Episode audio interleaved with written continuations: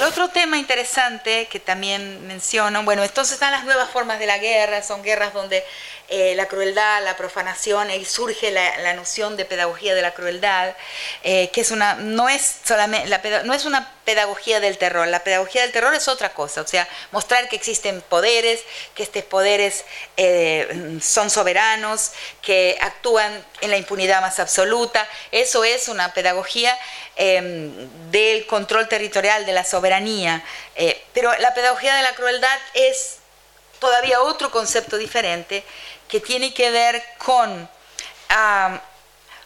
con la exhibición de formas de crueldad en los medios, em, las formas repetitivas, por ejemplo, en que aparecen en los medios la crueldad en el cuerpo de las mujeres, de manera que, porque es funcional al capital, a las formas contemporáneas de la producción de acumulación, reducir los niveles de empatía, o sea, reducir eh, la, vibración que tenemos eh, con relación al sufrimiento, eh, a la posibilidad del sufrimiento inclusive de, uno mismo y sobre todo a la empatía con el sufrimiento de los otros. ¿no? Entonces, disminuir esos umbrales de, empatía es un proyecto, para mí que es, un, es, es una política que está a ojos vistas en la televisión, en los seriados, en la exhibición de crueldad, como no existía antes, en horarios con que los niños ven eh, em, la televisión, las películas, o sea, formas de crueldad que no existían, em, que no eran mostradas hasta hace muy poco tiempo atrás. Entonces estaba desarrollando esta, este, esta comprensión, este modelo de, comprensión eh, en un texto que se llama patriarcado del borde al centro, estaba mostrando cómo las cosas que pasan con las mujeres, con el cuerpo de las mujeres, es un error minorizarlas, es, un error empujarlas al campo de la intimidad, consideradas como residuos de la política. Em, y es indispensable que veamos lo que nos pasa a las mujeres como un termómetro de los tiempos, como una forma de diagnosticar como la fase de la economía eh, por la que estamos atravesando y la crueldad ahí, eh, eh, la crueldad creciente, ¿no? No solamente en la manera de dar muerte, la crueldad moral con la violación, sino también la manera de despachar los cuerpos, ¿no? de, dejar los cuerpos en basurales, en, bolsas de basura, etc. Son todas formas que están en aumento y que tienen que ver con una pedagogía, o sea, enseñar el desprecio a la vida y em, enseñar a la gente que estamos en un mundo de cosas, o sea, donde las cosas dominan la vida y donde los cuerpos son cosas, ¿no? Eh, y las cosas no sienten, ¿no? Aprender a no sentir, aprender a no sufrir, aprender a soportar el, dolor. Em, que es una característica de todos los entrenamientos militares, ¿no? El callo del cuerpo, ¿no? Eh, eh, soportar el dolor propio y después eh, ser absolutamente insensibles al dolor ajeno, es indispensable para esa fase. Es una pedagogía necesaria en, un, en una época en que la personalidad modal, la personalidad más funcional de todas a la economía de la época, que es una economía de dueños, eh, eh, es la personalidad de estructura psicopática, o sea, no empática, o sea, donde el otro es cosa, o sea, donde el otro es instrumento para algo, donde el otro no, eh, donde mm, la persona es incapaz de practicar la conmutabilidad de posiciones, de ponerse en el lugar del otro. ¿no? Ese discurso de ponerse en el lugar del otro es un discurso en decadencia, un discurso eh, que está obsoleto, ¿no? En un mundo como este, que es un mundo donde la acumulación ultrapasó todos los límites, como les decía ayer, ¿no? el tránsito, el proceso eh, eh, abrupto de la, de la, acumulación desde 2010 hasta ahora, o sea, desde que Oxfam comienza a hacer eh, en su página una vez por año, empieza a presentar las estadísticas de la acumulación de la riqueza. Me impresionó muchísimo este número que encontré cuando estaba escribiendo ese texto ahora, este año, que en, 2010 eran 280 personas las dueñas de una riqueza igual a la otra, a la, mitad más pobre del mundo. Eran 280 y en 2015 fueron 62. O sea, el ritmo de la concentración es un ritmo alucinante. Por ejemplo, la costa chilena, que es una costa mm, pacífica muy grande, que eh, debe ser más que un sexto de toda la costa pacífica del continente americano, son eh, ocho familias, son las dueñas de toda, de toda la costa. O sea, es una costa con dueños, ¿no? Eh, está, en, está en internet, estos datos están a la vista de todo el mundo. En la página de Oxfam, también busquen Oxfam, la página de Oxfam, y ahí Oxfam, O-X-F-A-M, Ahí ellos hacen este balance, eh, estudian, en los, van a analizar los depósitos en los bancos de Suiza, en los paraísos fiscales, en diversos, todo eso, offshores y todas esas cosas. Este, y, hacen una, una vez por año, esta, sacan este resultado de cómo va el proceso de concentración.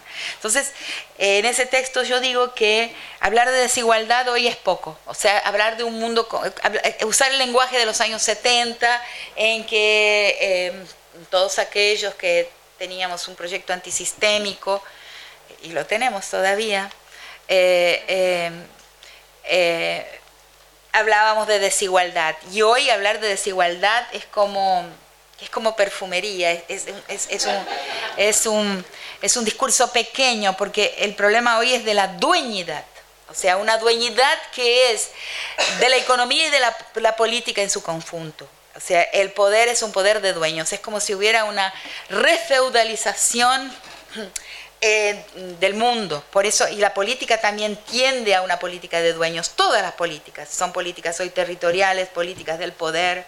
Eso sería otro análisis complicado. He escrito sobre eso en algunos de los capítulos del libro La Nación y sus otros, ¿no? sobre las nuevas formas de territorialidad y cómo hoy las instituciones son territorios. ¿no? E inclusive las políticas que consideramos críticas y que los gobiernos buenos que hemos tenido también tienen una visión territorial de la política, eh, eh, una, una, una, visión que la política es atesorar poder. ¿no? Eh, en fin es una crítica distanciada y creo que nosotros tenemos la responsabilidad de ver claro, aunque a veces no, sea muy conveniente o no nos guste lo que vemos. Entonces, el mundo actual es un mundo refeudalizado en los, lados malos del feudalismo, ¿no? El feudalismo tenía otras cosas que no eran, o sea, tenemos un, un, prejuicio, ¿no? Antifeudal y un prejuicio positivo con relación a la modernidad, ¿no? Al evento de la modernidad ambos son prejuicios, pero tenemos una refeudalización que otros autores también han hablado de eso en este sentido, en el sentido de que hay un señorío, es un mundo de señores, es un mundo de lores. Eh, eh, ¿Qué quiere decir? Que es un mundo donde por el grado de la concentración hay dueños de la vida y de la muerte. Vida y de la muerte humana, vida y de la muerte de la naturaleza, del medio ambiente, vida y de la muerte del planeta. Em, y que estos dueños de la vida y la muerte están asesorados por extraordinarios intelectuales. No tengan la menor duda. Eh, em, los, think tanks del norte que se llaman, o sea, el pensamiento corporativo, ¿no? las corporaciones y el Estado del norte, ¿no? Tiene a su servicio eh, un parque académico impresionante que nunca fue contingencializado. No sé si esa palabra existe en, español, contingenciar. O sea, cuando viene una crisis económica se contingencia la salud, se contingencia la educación, se contingencia... Quiere, eh, eso es en portugués. Quiere decir que hay algunos, em, algunas inversiones estatales que eh, en donde el Estado mm, disminuye su inversión, es lo que está pasando en el Brasil en este momento, seguramente en Argentina también, o sea, la disminución de la inversión estatal en algunos campos que son considerados, que no son, que no son parte del, del interés del Estado, o sea, supuestamente, ¿no? que son, no son prioritarios, que pierden su prioridad obviamente son absolutamente prioritarios, que son cuestión de Estado, ¿no? Eh, eh, y, los Estados Unidos, porque es, una, gran, una cosa que circula mucho, ha circulado mucho en nuestros países, de que en los Estados Unidos las universidades son, son privadas, la gente paga las universidades, que tenemos que pagar las universidades. En Chile, en Estados Unidos, hay un equívoco ahí.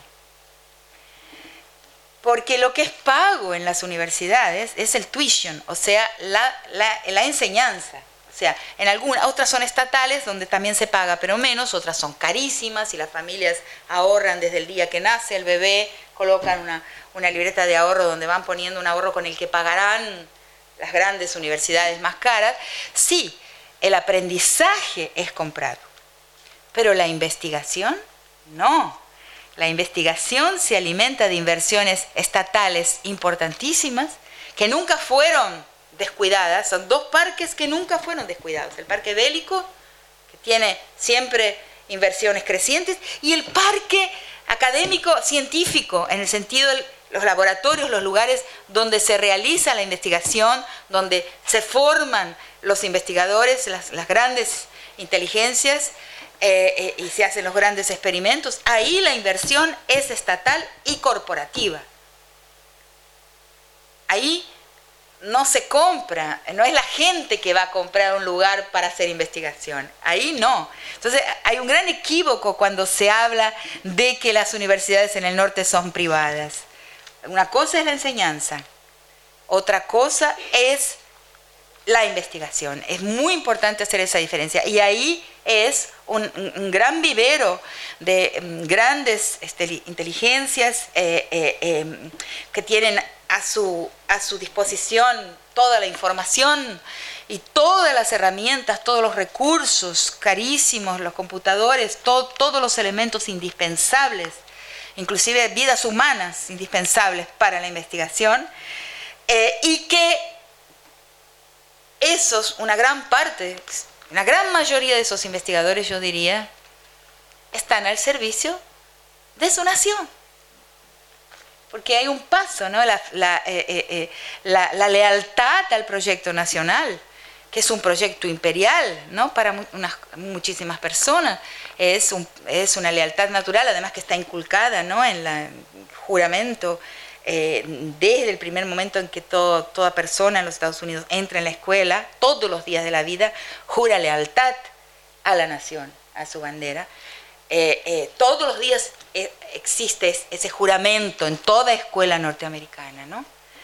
Eh, entonces, esas, esos preparados investigadores en todos los campos, psicología, psicología social, formas de biología, biología todos los campos están al servicio de un, de un, proyecto imperial.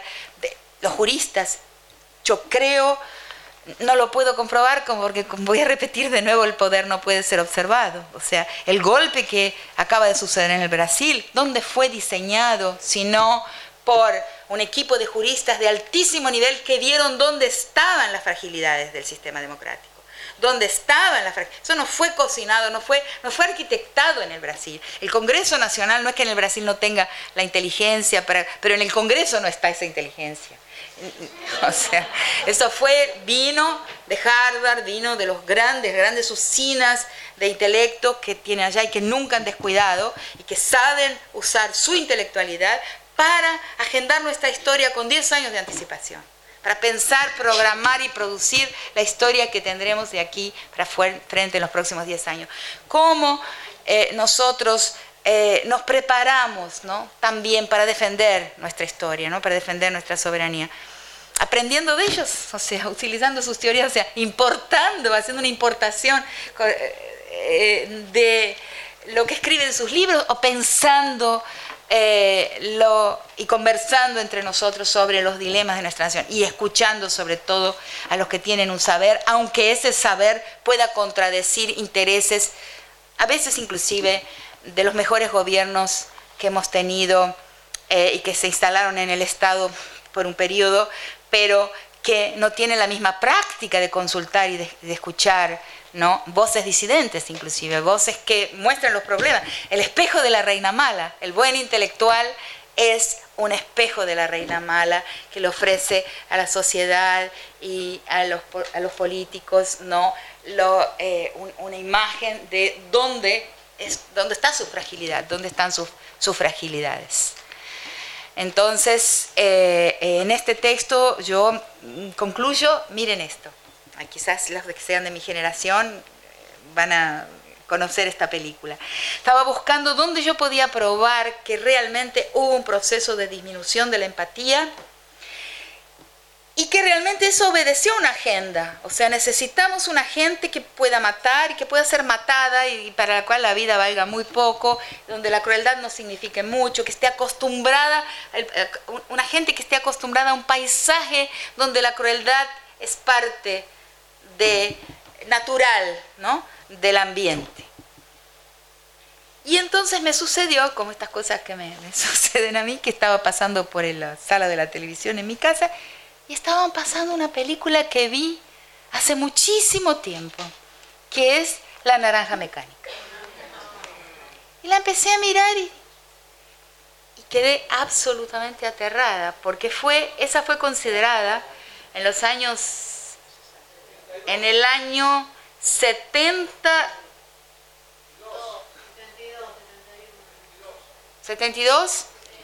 Yo la vi en México porque en Argentina fue prohibida. Fue prohibida también en Inglaterra, donde fue hecha. O sea, fue considerada la película más cruel de la historia. Más violenta. Fue, fue considerada la película más violenta de la historia.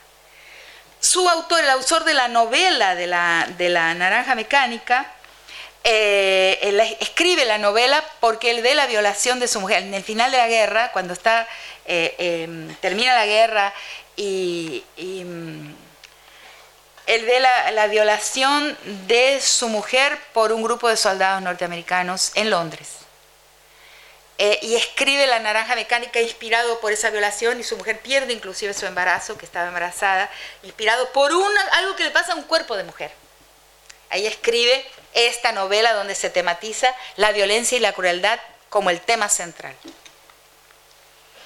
Entonces fue prohibida en una cantidad de países, como dije, inclusive en Inglaterra, donde ella fue escrita la novela y rodada la película por Stanley Kubrick. Cuando la vemos hoy es un chiste, es un chiste. Entonces yo dije, ¿qué pasó? ¿Qué pasó conmigo, no?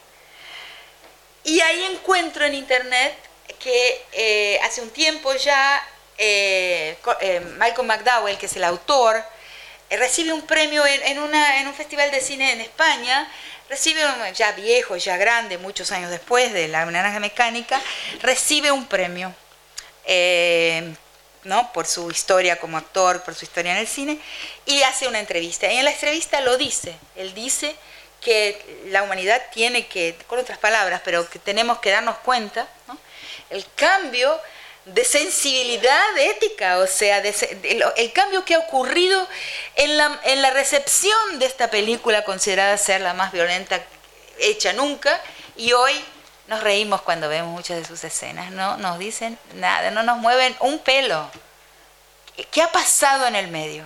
Ha pasado esta agenda ¿no? reductora de la empatía, reductora de la sensibilidad y acostumbradora a un mundo en el que se mata y se muere por las cosas, ¿no? en un mundo de cosas y de personas cosas.